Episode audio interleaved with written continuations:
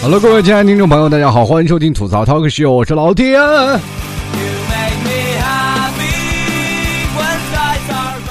可怜天下父母心啊！经常有父母在我们面前都叨叨叨叨没完没了。曾经我们都爱看《大话西游》，《大话西游》里那唐僧的角色对我们实在太印象深刻了。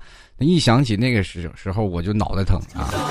每次跟我妈通电话的时候呢，其实我们都知道，做儿女都应该很孝顺一点嘛，对吧？尤其是不在家里，我经常跟我妈通电话，或者是经常发聊视频的时候呢，就特别害怕我妈唠叨。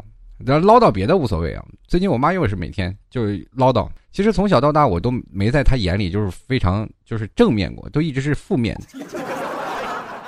我从来都是阴影，但是我这么强大内心，我活出来了，对吧？然后呢，前两天我老妈又跟我找了一个，不管在什么样的情况下啊，这个我妈总是能找到不一样的借口来嘲讽我，来证明你还不是很厉害。你只是一个社会当中的 loser。有时候我也会问我妈，我说妈，我我我是不是你捡来的？其实，在很多的时候呢，我们这只是一个玩笑啊。当然了，可怜天下父母心，谁不希望望子成龙啊？所以说，在他们眼里呢，就经常会唠唠叨叨、唠唠叨叨，就希望你早点好，是吧？当你上学的时候，希望你好好读书；当你真正的毕业了以后呢，他又希望你找到一个好的工作。当你开始找到了工作了呢，开始稳定，你有自己的稳定收入了以后，老妈们他们又怎么想呢？你什么时候给我找个媳妇回来呀？这事儿他已经念了五年多了。最可气的是谁啊？前两天我老妈也就一直跟我说什么啊，就是说你那个是吧？你什么时候找女朋友？或者你什么时候找媳妇儿？又跟我说这事儿了。其实本来我都听腻了啊。那也没有说什么啊，当时候我妈就说了：“那你看那谁，你看跟你一起玩那几个谁谁谁谁都都结婚了是吧？当时还不如你，你看你现在你看人人别人家的孩子。” 我不知道为什么啊，他总是这样的跟我说啊。这个当然了，我们从小到大都有个宿敌，那是谁呢？就是别人家的孩子。我就特别害怕老妈就是拿别人家的孩子来跟我进行对比，这个时候就很容易啊。这个引起我这种的很多的逆反心理，我就非常特别不舒服，就一定要跟我妈论个一二三。在这样的情况下呢，很多的年轻人可能或者当代我们这代人啊，都经历过这样的事儿。今天我们就来说说别人家的孩子吧。反正不管什么都是别人家的好，有的时候呢，不管说别人家的老公、别人家的公公、我别人家的婆婆或者别人家的老婆，别人家老婆不能多想。其实什么事儿都拿做别人家的对比啊，比如说别人家的孩子这个事儿啊，可能还好。你说看别人家的婆婆啊，别人家的公公，可能也是个牢骚，是吧？你看别人家的男朋友啊，就说证明你男朋友做的不到位。你看别人家的老婆啊，这就说明你要出轨了。这时候说任何事儿啊，可能有的在前面这几个角色都是属于你受委屈呀、呃唠叨呀，或者是不进取。等到了这个角度上。那你就是要不然就挨打，要不然你怎么办？对你人身安全还是有一定的影响的啊。所以说，你可以说别人家的任何东西，但你不能说别人家的女朋友。当然了，这只是个玩笑啊。其实我们现在很多的人都经历过这事儿啊，都让自己父母说过，说你看别人家的孩子从来不玩游戏，不聊 QQ，或者或者不喜欢逛街，在我眼里啊。我这个别人家的孩子就是我心目当中的一个天敌，对吧？他不管脾气好，对吧？长得又帅，天天除了读书没有别的，对吧？每次考试啊都是考第一。长大以后呢，要不然找这个什么白富美，要不然嫁给一个高富帅，对不对？要不然呢，就是所有说什么研究生啊、什么公务员啊什么全都考上，对不对？而且不管怎么样，最后的幸福婚姻美满，到生活当中他就是一个非常正向的一个人。结果是影射到我是多么的无助，多么的无能。从这个当中来说，父母其实用了一种方式叫做激将法，可能他们对于他们来说没有更好的方式来去激励孩子，让他们去茁壮成长。往往孩子们都爱攀比。其实现在很多的父母，他们没有意识到这个问题，就是包括我们小时候都爱喜欢我们穿好的衣服，让父母去买，或者是怎么样啊，去攀比。其实父母都说，你跟一个小孩子家家跟别人比什么？其实都是你们给逼的。本来我不想跟他们比，你老说隔壁别人家的孩子，别人家的孩子，闹得我们自己感觉都跟送充话费送的似的。有的时候呢，小孩的自尊心真的很强啊，可能是很多的年轻人都是从这个时候过来的，包括很多的现在八零后、九零后已经是为人父为人母，但是作为现在开始来说，作为他们一个新一代的这个父母吧来说，可能教育孩子方面还不如咱的爸妈呢。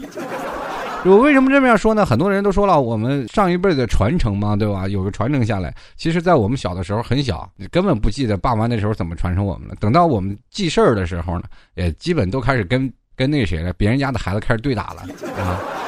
那后来就想呢，就是其实就是这种方法。到后来呢，我们用更好的方法来去教鼓励孩子去教育孩子。那么怎么去教育呢？叫填鸭式教育啊，让孩子学的多一点，让他能更多的掌握更多技能。在以后的社会当中呢，哎，只要有一项技能能够吃养活起自己啊，那就可以了，对吧？女孩子，你是不是琴棋书画样样精通？不为了什么呢？不为了考试怎么样啊？但愿是嫁个高富帅啊！其实这样的方式已经有一部分人的思想方式已经有所转变了，对不对？对吧？比如说像两个高中生又开始说了啊，爸妈说了，你看，你看隔壁家的孩子，对不对？是吧？你看学习好，是吧？天天学习，天天出了考试就考试。你看你天天除了玩就是玩，你说你怎么办啊？这个小姑娘就当时就说了：“我比她长得漂亮啊，她不读书她还能干嘛呢？”其实这也跟我们现在社会有一定的关系啊。虽然说是一个小小的玩笑话，但是恰恰就反映出了现在这个社会。到小的时候，我特别崇拜那些别人家的孩子，就是总是认为别人家的孩子都特别好。为什么他们过得很幸福？到现在为止，我们可能已经步入到社会当中，每个年轻人也是在社会当中摸爬滚打啊，包括很多的年轻人也是啊，可能过的生活并不是很富裕，有的生活呢，有的人生活过的是反正衣食富足啊，都是不愁吃不愁喝那种。像老 T 这样的生活在社会当中。最底层的人也往往都会在想啊，特别羡慕别人家的生活。为什么别人家的人他们过得特别开心？难道就是因为从小的时候我们就不如别人家，以至于到现在我们还是不如别人家的吗？后来呢，我跟我妈好好聊了一段时间，我妈就说了，其实你不是不如别人家啊，只不过是你命不好。后来呢，我也就是哎认命吧。这开句玩笑啊。在生活当中，我们当然不能跟命运妥协啊，一定要自己啊生活出自己的方式来。有的时候呢，我是真的很羡慕，就是那些在别人家长大的孩子，他们总是能过着丰衣足食的生活。可是我们一直过的都是不优秀，一直成为他们就是对比抵押的这个最底层。大家都知道，建座楼房啊，那个楼房最底层那个地基就是我们。这永远住在高楼大厦上面的都是那些别人家的孩子。可是曾几何时，我一直在想，我有没有出现在别的啊，比如说叔叔阿姨他们家，我曾曾经以为啊，也可能会成为他们家的孩子呢？可是没有，从来没有人跟我说起过。可能每个孩子都一样，在座的每一位听众，你们也都可能出现在每一个家长的，就是另外的家长的人眼里的别人的孩子。可是这些对于孩子的激励方式，并不是非常认同的，而且在我们那个小时候，非常有强大的反叛心理。为什么就是说自己的爸妈老觉得自己的自己的孩子就不如别人的孩子强，对不对？就是总是认为他们不喜欢我。小的时候我就是这样，曾经特别激励我，就是属于那种什么，这叫做一种激将法嘛。那造成我的逆反心理，就非常的不喜欢老爸老妈跟我这样说话。为什么我就不如别的孩子？那到现在呢，很多父母呢，包括中国的传统教育方式当中，就是有这一点，也就是父母的这个叫做父母的绝对权威。这个绝对权威是什么呢？小的时候你可能挨打挨揍过，经常会是这样。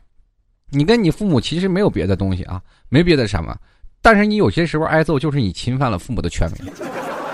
在这侵犯父母的权威的同时呢，可能他们有一个。叫做比较霸道的主义思想，就是认为我说的就是这样。但是孩子呢，现在很少有发言权。你跟父母顶嘴，那就是对父母的权威的一种严峻严重的亵渎，对吧？就是比如说你的父母说别人家的孩子怎么样，你说你你怎么不喜欢别人家的孩子？那你找别人家的孩子呀，对吧？这个时候难免遭到一顿毒打啊。这个怎么说呢？这应该叫做现身说法。我不知道在座的诸位你们有没有跟老 T 同样的经历啊？我小时候真的因为侵犯父母的权威被打过，不是一次两次。所以说，很多听众朋友可能也是知道，其实孩子在被打与不被打的这种方式当中，当然都有利有弊。有的孩子可能走上不一样的道路啊。包括小的时候，老 T 就是属于这种被削大的以后，呃，就变得特别老实那种，是成为了一个是吧？非常善良，对吧？非常又好的一个男生啊。当然了，经常会被我妈打的，就给感觉像是我妈把我打傻了，到现在都娶不着媳妇儿这种。其实后来呢，呃，经过很多这种方式当中，我不断的去学习啊，不断的去变化，或者是后来呢，就是产生了一种叫做妥协的一个政策。不管你怎么说别人家的孩子，我的心里都一直下着诅咒，别人家的孩子快死去吧。其实就是因为这样的时候，我们。也就慢慢变得非常逆反。小的时候特别有意思，老老爸老妈老说隔壁的那个谁家的孩子，那隔壁家孩子比我小，当然跟我面临的这个压力是不一样的。你想一加一等于二这个问题谁不知道啊？对吧？在小的时候你说吧，我上一年级的时候老师教我们是吧？一加一等于二，二加二等于四，对对吧？最简单的事情我都不用学，那都太了解了。所以说在那个时候我都不怎么学习。自认为天资聪慧，一加一等于二，我要学多久？可是隔壁家的孩子呢，比我小一小一年嘛。等我上二年级的时候，开始学加减乘除的时候，我这个时候可能才开始思考一点。但是九九乘法表你背会了以后，你还有什么难的？对吧？没有任何难度吧？结果呢，就是旁边的这个一年级的孩子，我这不用是小时候大家孩子都爱玩。对吧？我也小，我也爱玩，跟着隔壁小院子的这些小伙伴们一起出去玩去。可是隔壁的那个邻居家的孩子呢，就特别爱学习。一加一等于二，他掰扯好几天；加三加四加五，他就不等于二，你知道吗？所以说，你在这个情况下，他就努力学习，但是他也没有见他学的非常好啊。总是我老妈路过院子的时候，就看着那孩子在那学习，奔着一加一等于几这个方式一直在做，他们家家长呢，我们邻居也就隔壁的叔叔是吧，也就在那里不断的辅导他们家姑娘这怎么是一加一等于几，一加几苦口婆心的在那教，就是教不会呀。可是我的妈妈就是认为我一回到家一看我，跟泥猴似的，刚跑就疯完了，然后接着老妈吃完饭啊，做完饭吃完饭就撒腿就要往外跑，这回来我妈就对我一顿胖揍，你知道吧？然后说你看看人隔壁家的孩子，老妈一抬头看到。隔壁院子那孩子还在那里啊，在那学习呢。一加一等于几？然后你说你这一个一加一等于几都不知道的人，对不对？你说让我学他，他们家的孩子就笨成那样了，还有什么让我学的呀？是吧？这个事情我一直瞒了我妈很多年，对不对？到了前段时间啊，我那隔壁邻居家的姑娘嫁出去了，其实她都不记得，她应该不记得这事儿啊，因为他那时候还小。啊，我记得这个事儿的时候，也是属于非常勉强的记出来，要不是心里特别大的怨恨，我估计这事儿我也忘了。这后来呢，这个因为那孩子一直是属于那种的，不像是非常聪明的孩子啊，不是像老 T 这种非常智商非常高那时候，但是后来被埋没那种，对吧？就是像老 T 这样的，比如说我比较聪明的这种人。啊，我可以不用去学，但是我记得这个一加一等于几啊，二加二等于几，对不对？我知道这些，但是我爱玩儿但是有的孩子呢，他就不会，他就是死记硬背，对不对？一加一等于几？加一加加时间长了啊，他会了。然后这个叫做什么呢？叫做比较有耐性，对不对？就爱学习，就喜欢学习。这就是要钻研这个，就是把这个东西死记硬背。他并不是聪明去解答，而是死记硬背去记这种方式。这也也就是有时候在考大学的时候，文科和理科生的一明显的区别啊。有的人想要考大学，对吧？理科没有必要了，那只能去奔文科发展了，对不对？你比起那个，你要说物理化学是吧？说不会那是真不会，对不对？那语文咱还不会吗？对不对？所以说，在这个程度上就是发生这样啊。所以说，那个姑娘呢，确实就是啊，在后来呢，也不断的爱努力、爱上学、爱努力、爱上学，我就成了典型的反面教材，对吧？这面呢，我妈跟我说啊，你看人隔壁家的孩子，然后隔壁家的叔叔也会经常拿我说，你可千万不要学他。然后我就不知道为什么。对不对？当然了，中国有一种古话，我们都知道，中国是属于传统的农业大国啊。所以说，在上一辈的思想当中，就是说什么劳动最光荣，对吧？也就是说，你付出了多少劳动，你才能得到多少汗水。像我们这种耍小聪明的啊，比如说你脑袋比较聪明，什么事情你可以走一个弯路，这叫什么呢？偷机取巧。在他们眼里不是优点，反而是一种缺点，说明这个人耍滑头啊，很多的东西要走捷径。你可知道，路是要一步一步走出来的。你看看隔壁家的，对吧？所以说，有的时候我们总是认为就不对呀。这个在上小学的时候是这样一套理论啊，父母总是跟我说啊，不要走捷径啊，一定要一步一步的走。当你步入社会开始找到工作的时候，别人家的孩子又出来了，别人家的孩子又说什么呢？你看别人家的孩子啊，已经开始考公务员了。这个时候呢，因为有些问题他已经改变不了你的人生方式了。有的时候你想考公务员，也已经力所不能及。也就是说，这个时候你可能有的人没有考上大学，有的人可能是没有资格去报考公务员，有的人呢，哪怕报考了，但是考不上，所以说也没有办法，所以说产生这样的方式。这个时候呢，别人家的孩子又站出来，同时跟你纠结。你当时你要学学别人家的孩子，你现在你也能考到公务员了。苦口婆心的教育的方式，激励的方式也确实特别好。从小到大，每个人都有逆反心理啊。有的时候，我都会认为，为什么父母把我们自己当成别人家的孩子？父母总是羞于去夸自己的孩子。不知道在座的诸位啊，年轻的朋友们，你们有没有让父母去夸奖过？至少在现在，在小的时候没有被夸奖过，但是在现在啊，我这么大了啊。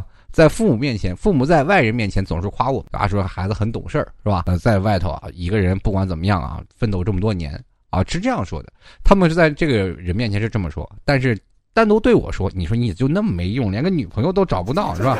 反正天天我不知道为什么，我就找不着女朋友，就成他们最大的罪过了。包括现在，我不孝的罪名都已经挂在我脑袋上，我现在已经真的是崩溃的边缘。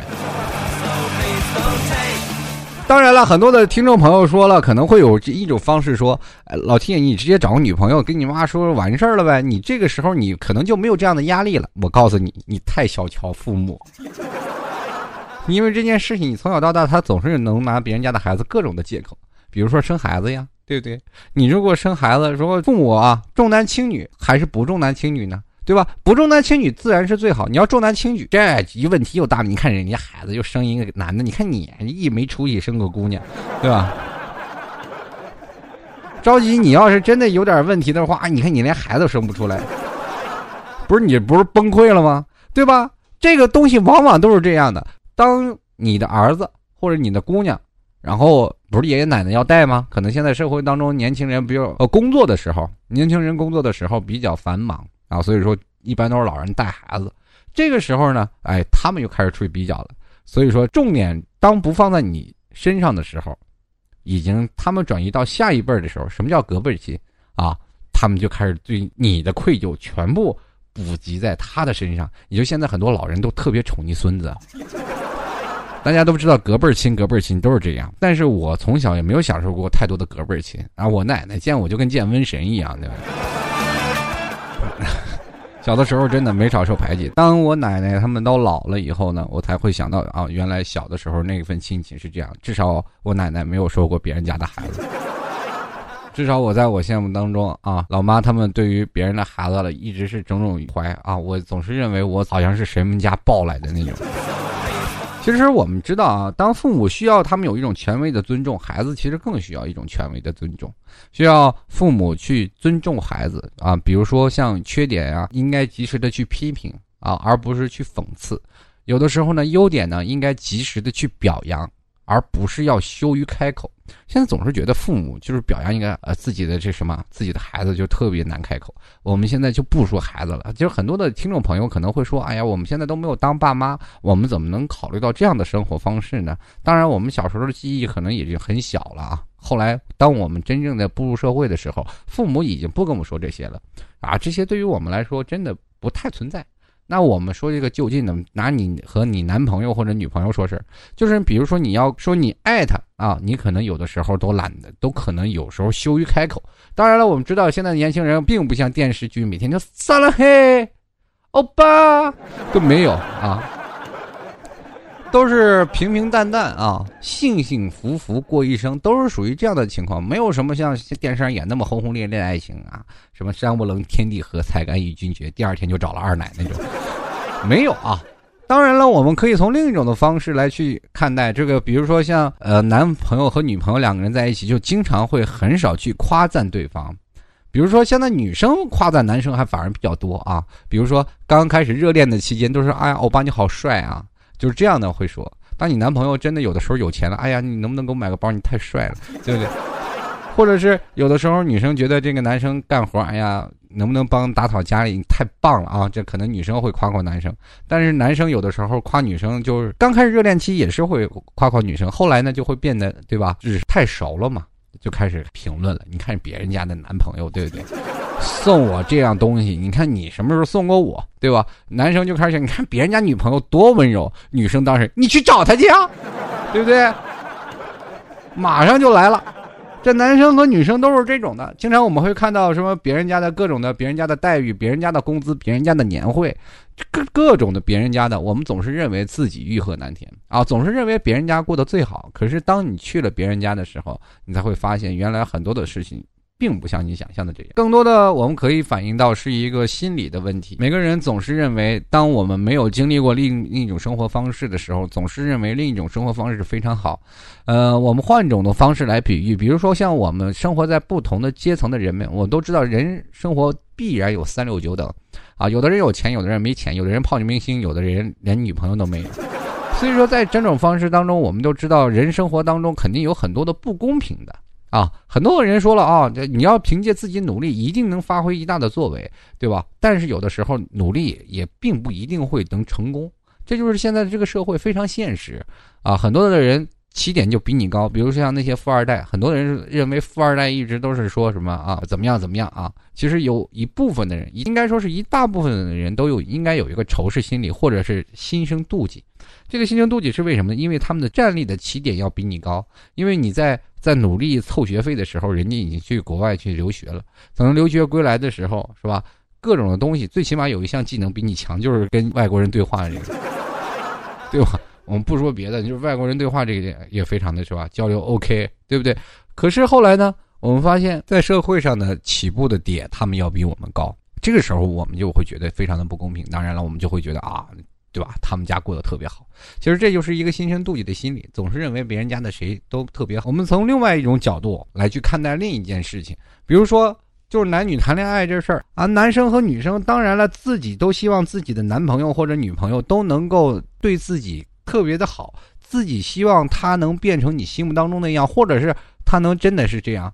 比如说，有的有一个男生特别喜欢天天看岛国片，对不对？他就特希望他的女朋友能够就像他岛国片那样，女人那样的伺候他，对不对？男生有时候这样想，女生也是希望啊，男生像这什么居家主男一样啊，家庭妇男一样，天天打扫卫生啊，女生不用忙活这些，其实都是很多满足自己私心的一种小纠结。所以说，往往去拿别人的比较来刺激他的不堪。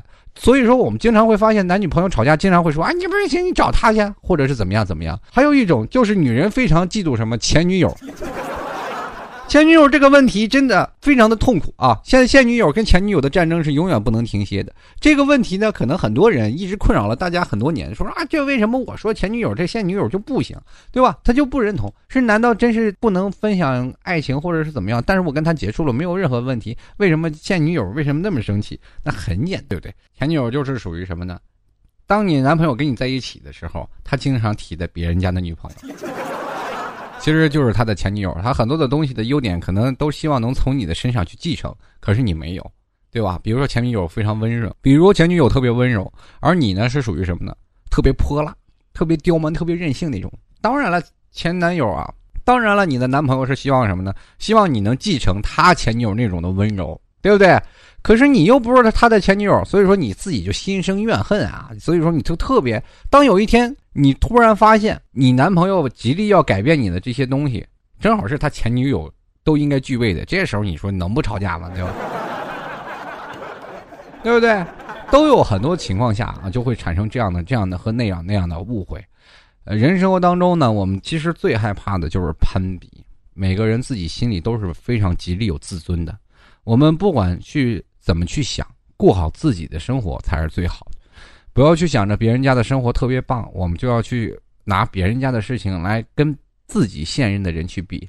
现在很多的人都一直在想啊，别人家的男朋友或者别人家的女朋友，别人家的孩子或者别人家的父母，其实这些东西别人家的肯定就不是你的，还是好好的关注一下你的东西，别让他真正的跑了，成了别人家的。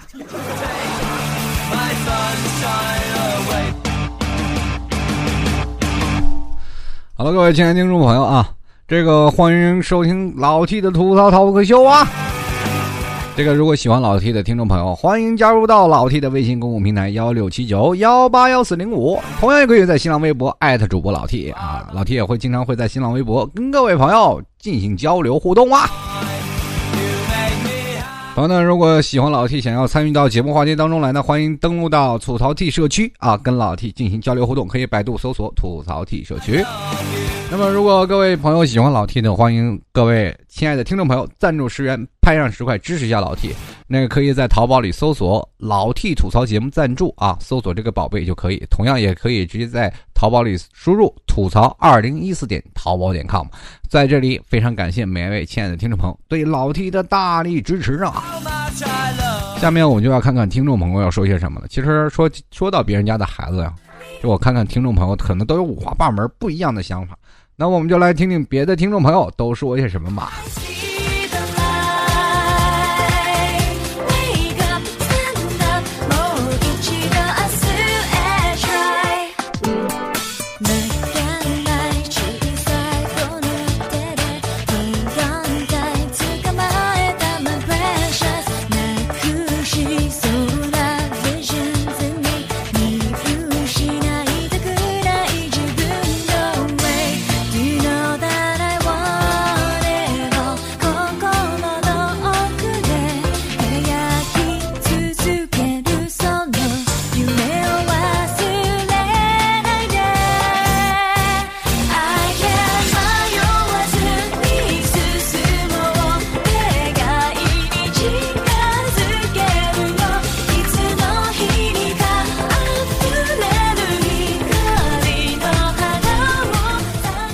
首先来关注一下我们的节目剧透社啊。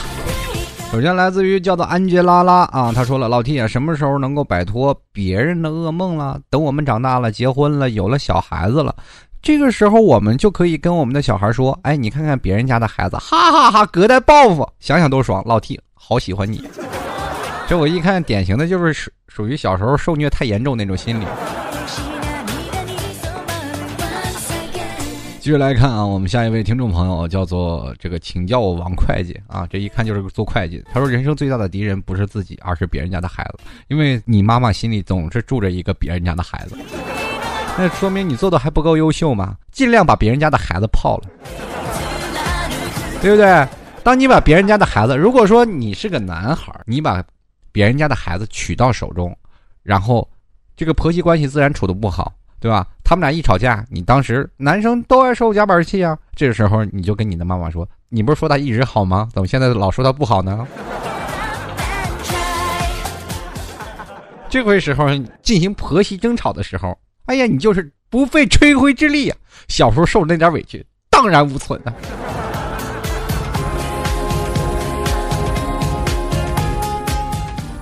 业余时代说了啊，这四字真言真是如五指山欺压着我少年时期啊！提到这四个字，真是满是心酸和泪水。好好的过完少年的我容易吗？我不仅学习有压力，还要承受我妈那四字真言。那时候真的被我妈说的真是。遍体鳞伤，我那时候想呢，我是不是应该和别人家的孩子换换，然后老妈就满意了？可见我当时多么痛苦。现在想想，心里还是憋屈。为什么老妈永远看着别人的好，看到自己家的就不是不好？我现在越想越憋屈。后来我妈再说别人家的时候，我就果断离开了我妈妈的视线。我不敢说，我还不敢躲吗？我凄苦呀，往事不堪回首啊！这时候是不是应该拉个二胡，给你配个背景音乐，让你说一说呀？那天飘着满天的白雪，我冻得浑身发抖，站在马路上，正在渴望着家里那一盏温馨的灯火。当我走进门口，就听见了：“你是哪家的孩子呀？是不是别人家的孩子呀？”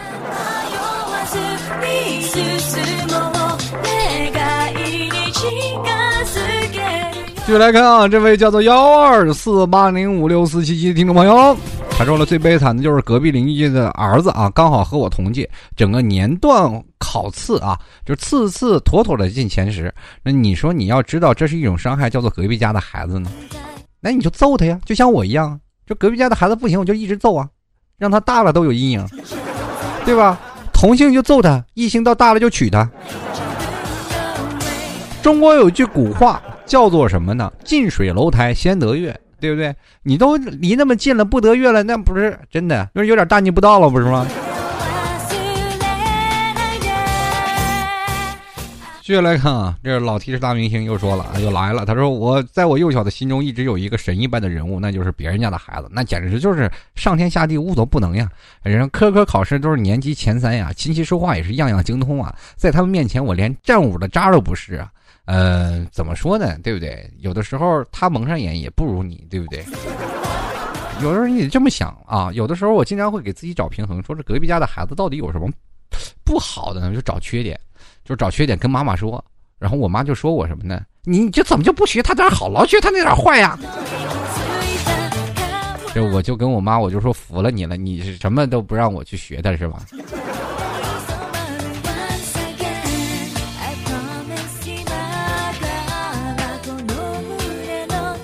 叶尤尼他说了啊，别人家的已经不仅仅是别人家的，从小的时候啊，父母就说别人家的，已经演变成在学校老师说个别班的同学，到现在呢，上班的时候老板说啊，你看别人公司的员工，虽然还没有结婚，还不知道会演变成别人家的老公。总之有一点是肯定是，等我孩子来到这世上，我是绝对不会去说别人家的孩子，感觉这样伤害特别伤害孩子自尊，然后所以呢，我就痛苦的就不要施压在自己的孩子身上。就是等你找到老婆再说吧，这事儿还远。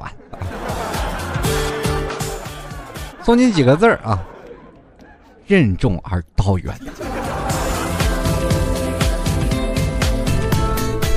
来关注啊！这次留言的朋友特别多，看来是想吐槽的人真的是太多了。小时候受过荼毒的人原来不止我一个呀。这位叫小小想吃关东煮，他说：“老妈从前老损我说，看你那歪瓜裂枣的，你再看看别人家的孩子。有次我终于忍不住了，你说你看看别人家的爸妈，资产好几个亿，你再看看你，老妈无言以对了，最后再也不说我了。哎呀，你们就用这招吧，我觉得这招真好使。但是结婚咋咋说呢？啊，这你看看你，他们都不结婚怎么生的我呀？”有时候不仅仅拿别人家的孩子来来说我，往往他们拿自身说法啊，以身说法，说什么呢？你看看你妈生你的时候就二十一岁，当时我都真的无言以对。那我总不能跟我老妈说你那是什么时代啊？跟时代一点关系都没有。继续看啊，这叫低调也华丽。他说我小的时候啊，学习是全村第一。我小时候呢，是别人家长中的别人家的。可能呢，谁能体会啊？眼看着奔四了，挣着微薄的工资，吃不饱也饿不死的。有一次小学同学聚会，七个同学，五个是老板，世界这就是公平的，给了小时候装逼的资本，也夺走了你长大奋斗的激情。现在赶紧啊！你估计你们当中那种口中老板的，现在他们的妈妈也不敢说是别人家的了，你看看。以后我们还得有有句话得跟父母说，你骑驴看账本，咱走着瞧。继续来看啊，连城啊，他说别人家的不可怕，可怕的是别人家的这个还会装啊。邻居家一男生每天都会拿本书在小路口上背。他 P.S. 他说小路口是左邻右舍必经之路啊。老爸每天都在说我啊，你看看那谁谁谁又在背书了。我就想说呀，你走在路口的时间，老子文言文都背一段了，对吧？老弟，你说这种人该怎么治？这个呀，还真不好治啊！这个你怎么治呢？这种人呀，也简单啊。他在路口背书的时候呢，你也拿本书在路口背啊。你俩一起成为别人家的。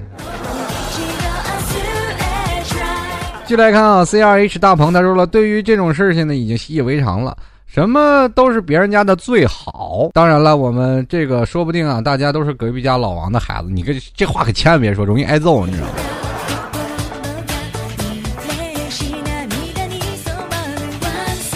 就来关注啊，这叫做 E N D 级。他说：“哎，别人家的孩子是拯救宇宙，自己家的孩子捡破烂生锈。哎呀，苦逼的自己家里的孩子的我，也只能妄想做别人家里眼中别人家的孩子了。总是被拿来别人家的孩子比较，说：哎，好的你不学，你看看别人家的孩子，为啥别人家的孩子玩游戏的时候，我老妈却说你跟人家比什么比？好好做你的。我只能苦苦的想，是你让我学的呀，跟我一样啊。”这老爸老妈老说你好的不学，你学坏的是吧？就来看啊，轩蕊他说了，有一种悲剧啊，有一种悲伤就是自己家的。每一次我跟妈妈对话，就是你还不如你弟弟，看看你等等等等，我是怎么了？等等等等，苦海无涯呀。就来看啊，睡睡了，吧，晚安他说改名啊，叫王明吧。这个小时候啊，你是小明。老了呢，你就是老王啊！这隔壁家的也不是别人家的，知道吗？如果你要叫隔壁家老王啊，估计邻居都不愿跟你在一起待着啊，直接就给你是吧？就当那非典一样隔离了都。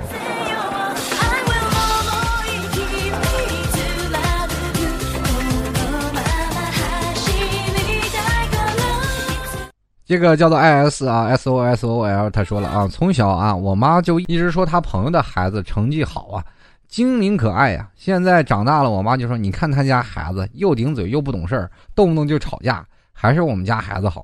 这个我有时候也嫌弃你的时候，别人的家长多好呀，不会随便对自己孩子发牢骚的。这你也就是心里话，你也不敢跟你老妈老爸一起这样说啊。这个有一个名字叫做我的名字叫做安，他说对了，我就是别的家长中口中的别人家的孩子，这在哪儿？结婚比较早吗？是结婚比较早吗？啊，是吗？啊，那那我就明白了。继续来看啊，小兔喵喵他说了，其实呢我还好哎，没有经历过别人家的痛苦，一般我都是那个他人父母当中的别人家的那个啊，我就知道自己又找不到自己的脸了。老弟爱你支持你啊！哎，这句话别让我对象知道啊！你对象我就得说出来。哎，你那么爱我干什么呀？哎，你对你对象听节目吗？那回头我微博再回复你。接下来看啊，九零后琥珀他说：“老 T 啊，我看你就是这样了，有什么好抱抱怨的？这个我有什么好抱怨的？这么多人一起抱怨，难道我就不能抱怨两句了？”继续来看啊，非常小瑞他说了，亲妈都是这样子的，看别人家的什么什么的，你看看你，你现在还有什么什么什么，从小到大的标语，听听心就好累。哎，听这事儿，我就感觉自己的爸妈真的就苦口婆心，苦口婆心，你这真的太苦了。继续来看啊，不会拉屎的球球啊，这天天你说憋得多惨，这名字起的，你给你开副泻药吧。他说：“别人家的男朋友啊，永远对女生温柔体贴、浪漫，买花、买钻戒、买车、买楼房，但那都是别人家的男朋友。你自己家的男朋友，看来这是什么都没有，是吧？还是你压根就没有男朋友？”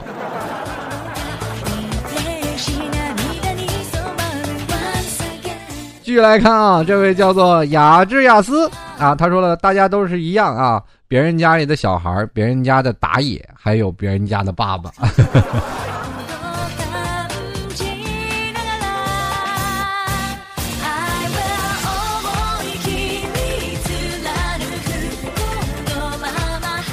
来看一下啊！这位叫做萌萌先生啊，他说别人的老婆多么多么好，别人家的孩子读书成绩多么多么好，别人的事业呢多么成功，总在比较竞争的资本社会一直前行，一直在拼，一直在倒下的一天，我们还无奈，我们的悲哀。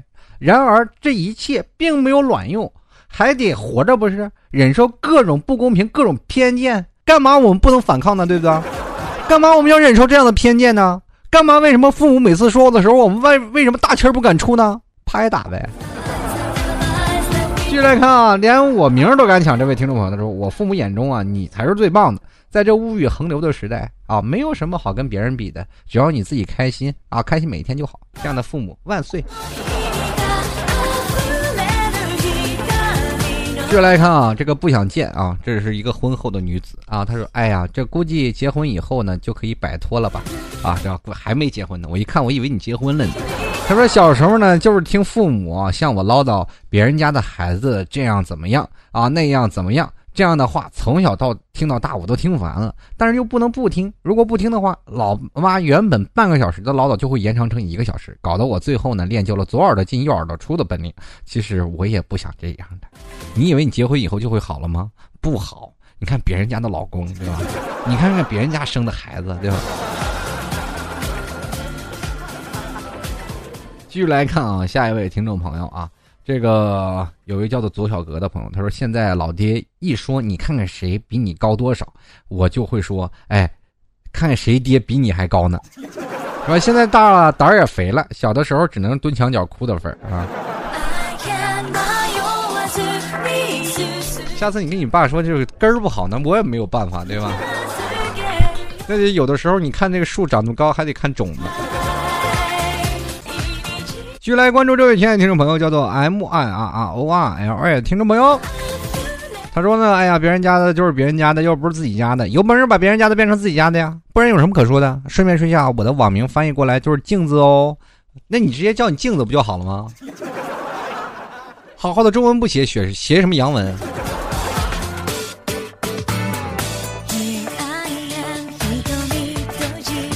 然后我继续来看啊。这个总想啊，总有刁民想害朕。他说，每当听你吐槽，那观点特犀利，那语速特速奇，但是每每一想，又是别人家的。就有的时候，我也其实特别羡慕别的主播，你看又搞笑又有观点又好。然后像我这种的，就属于啊说话又不利索，怎么样怎么样啊？我有时候特别羡慕他们。那都是别人家的主播，对吧？有的时候我也特别羡慕别人的粉丝啊，你说给。给什么给自己的什么主播呀送东西啊？喜欢的偶像买东西，那我怎么没有呢？当然有几个赞助的，怎么寥寥数几啊？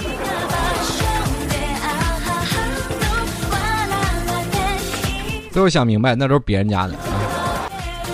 来观看这位叫做喜爱的燕子，他说从小到大，爸爸就告诉我，别人家的东西不能拿，别人家的事儿不要管。不过我觉得的是对的呀，别人家的四个字儿跟我。跟我的仇不太深啊。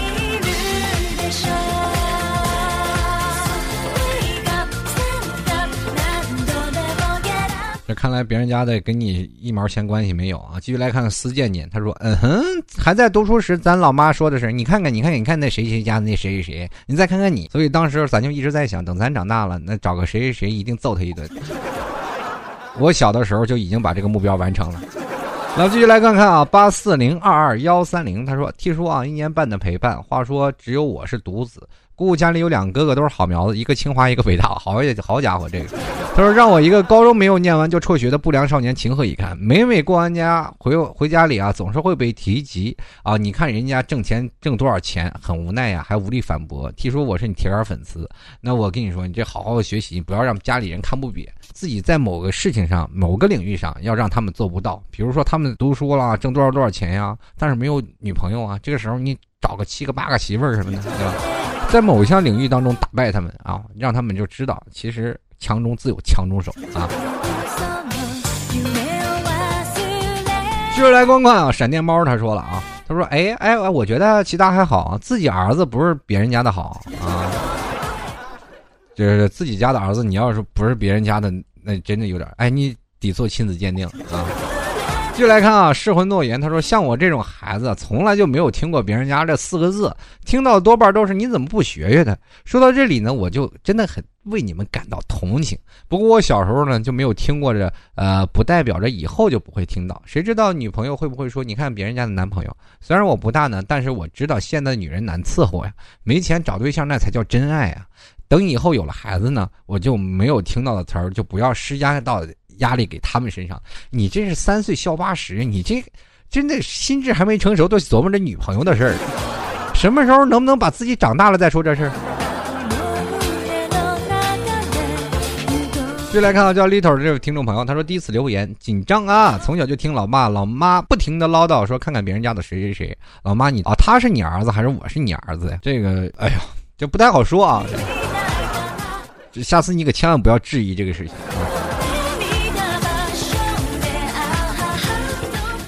对吧？继续来看看啊，Jacker 啊，他说中国的孩子呀，从小生活就在别人家，一直都是被别人家的孩子比着。总有一种我们才是别人在我是我家生的。不过长大之后呢，会懂得什么叫做望子成龙、望女成凤，什么叫做恨铁不成钢。还是要感谢爸爸妈妈，感谢别人家，才能让我一直磨练着成长。其实确实是一种动力。可是这种方式的激励的方式未必是一种好的方式。只不过我们应该从另一个角度去看待这个问题。如果呃把这种激励改变成另一种的鼓励，可能自己家的孩子会变成不一样的东西。其实中国有一句古话叫做什么呀？给点。你颜色你就开染房，给你点阳光你就灿烂，是吧？三天不打你就上房揭瓦。所以说现在很多的父母总是害怕自己的孩子，你鼓励他，他会有多么骄傲。其实有些时候鼓励是一种前进的动力，我们又为什么吝啬这些鼓励？继续来看啊，这个就是内敛的疯婆子啊，他就我就是一个赤裸裸的别人家的孩子呀，成绩什么的还是不错，兴趣爱好也挺多，但是别人家的孩子也不好当，尤其是初高中升到我们市里最好的学校以后呢，身边的全是别人家的孩子，瞬间就萎了，就是压力太大，搞得我啊初一一度失去学习的信心，还好初三变成了一匹黑马赶超回来，毕竟智商在哪里？这说的真是，你为什么能好好学习？你就是因为初中没有人追你嘛？这个很典型的问题，就是你在别人为什么别人突然下去了呢？那就是因为别人谈恋爱了嘛，对吧？呃，这个不好意思，说出了真相啊。有些时候事情的真相往往只有一个。像我就会走擦边球路线啊，我不会去说到了。初三或者是到初三，我还是让学学习啊，怎么样？学习特别好，凑凑凑赶上去。我没有，我是泡到一个学习好的女生，作业、辅导、家教都有了。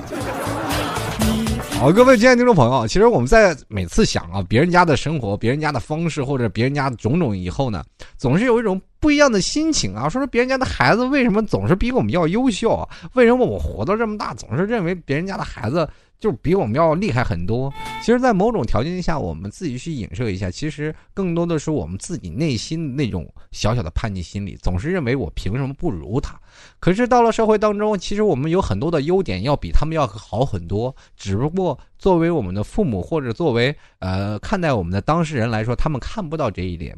往往中国人有一句叫做什么非常叫内敛的一个民族啊，经常会。很多的时候不愿意去夸赞别人，不愿意去表扬别人，包括我们的部门领导，包括我们的学校老师，包括我们很多现在的恋人、亲人，都会保持这样的方式。他们可能用更多的勉励的方式去激励你、去鼓励你，而很少用很多的东西来去表扬你、去赞扬你。其实，在很多的时候，对待自己越亲的人，却越羞于开口。对不对？但是对在自己不亲的人在夸你的优点的时候，你往往认为这是客套话，你不会认真去去听，也可能会不会说是啊怎么样？可能还有些有一点点的小抵触。其实这种的生活方式，我们应该从根本上去改变这个问题。尤其是现在我们这一代，我们应该让夸奖别人，或者是对待你最亲的人，哪怕你的父母，哪怕你男朋友，或或者你的女朋友，或者是老公老婆等等这样的啊越最亲的人。给予他们更多的鼓励和褒奖，可能生活当中会变得更加美妙，每天的生活会有不一样的变化。那么老 T 其实，在生活当中也是经历过很多啊，有不一样的生活，不一样的态度，不一样的状态，我都也一样也经历过很多。可是后来却发现呢，在于种种方式当中，只有一个出口，那就是改变人生，改变自己。其实改变从现在开始一点都不晚。好，各位亲爱的听众朋友，如果喜欢老 T 的，欢迎加入到老 T 的微信公众平台幺六七九幺八幺四零五，也欢迎各位亲爱的听众朋友加入到老 T 的新浪微博主播老 T 啊，直接在新浪微博里艾特主播老 T 就可以了。喜欢老 T 的，欢迎直接进入到老 T 的吐槽 T 社区，在百度里搜索吐槽 T 社区，或者是。登录网址啊，三 w 点吐槽 t 点 com。每次节目当中会有一个节目剧透社啊，可以直接在节目剧透社里看到最新的一期节目的更新的这个标题，你可以在里面进行留言。很多听众朋友都不知道怎么去留言互动啊，第一次然后留言都感觉很紧张、很害羞羞啊。其实我也以前经历过这个状态啊。第一次主持人念到我的名字的时候，都有点小紧张。其实这是一种很幸福的一种的质感。当念到你的名字的时候，你就会突然发现我的名字居然我或者我打字也出现在在了电波里，或者是在某某的声音里。其实这是一件很幸福的事情。嗯，同样老 T 也是非常开心念到你的名字，能够陪伴着老 T 吐槽 talk show 一起成长。喜欢老 T 的，也希望各位亲爱的听众朋友呢。直接在淘宝里拍上十元支持一下，在淘宝里搜索“老 T 吐槽节目赞助”，拍上十元支持一下。老 T 近期呢也尽量把节目更新回来，希望各位朋友大力支持，或者直接登录网址吐槽二零一四点淘宝点 com，欢迎各位朋友多多支持啦！我们下期节目再见喽。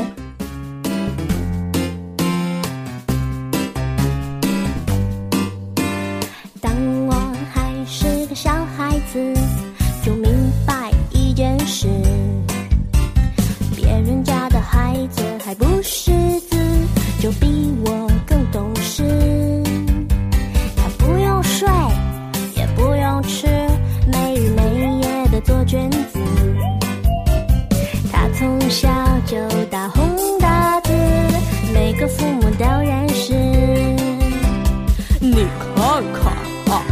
人家孩子那小脑瓜子装的全是知识，你呢？啊啊，就知道吃，吃了那么多还不长脑子。喂，我说老爸老妈，我不是个没志气的娃儿，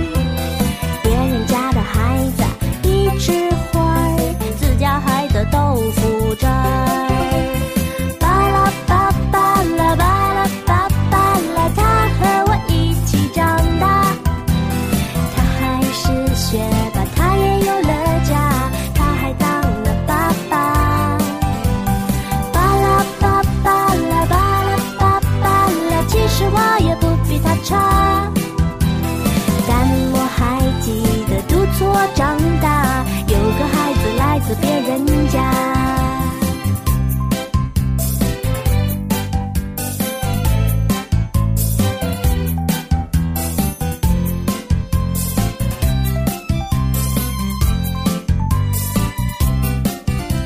你看看啊别人家孩子嫁了个金龟子是有车有房有票子你呢？啊还得这嗑瓜子儿姑娘也不像个说老爸老妈。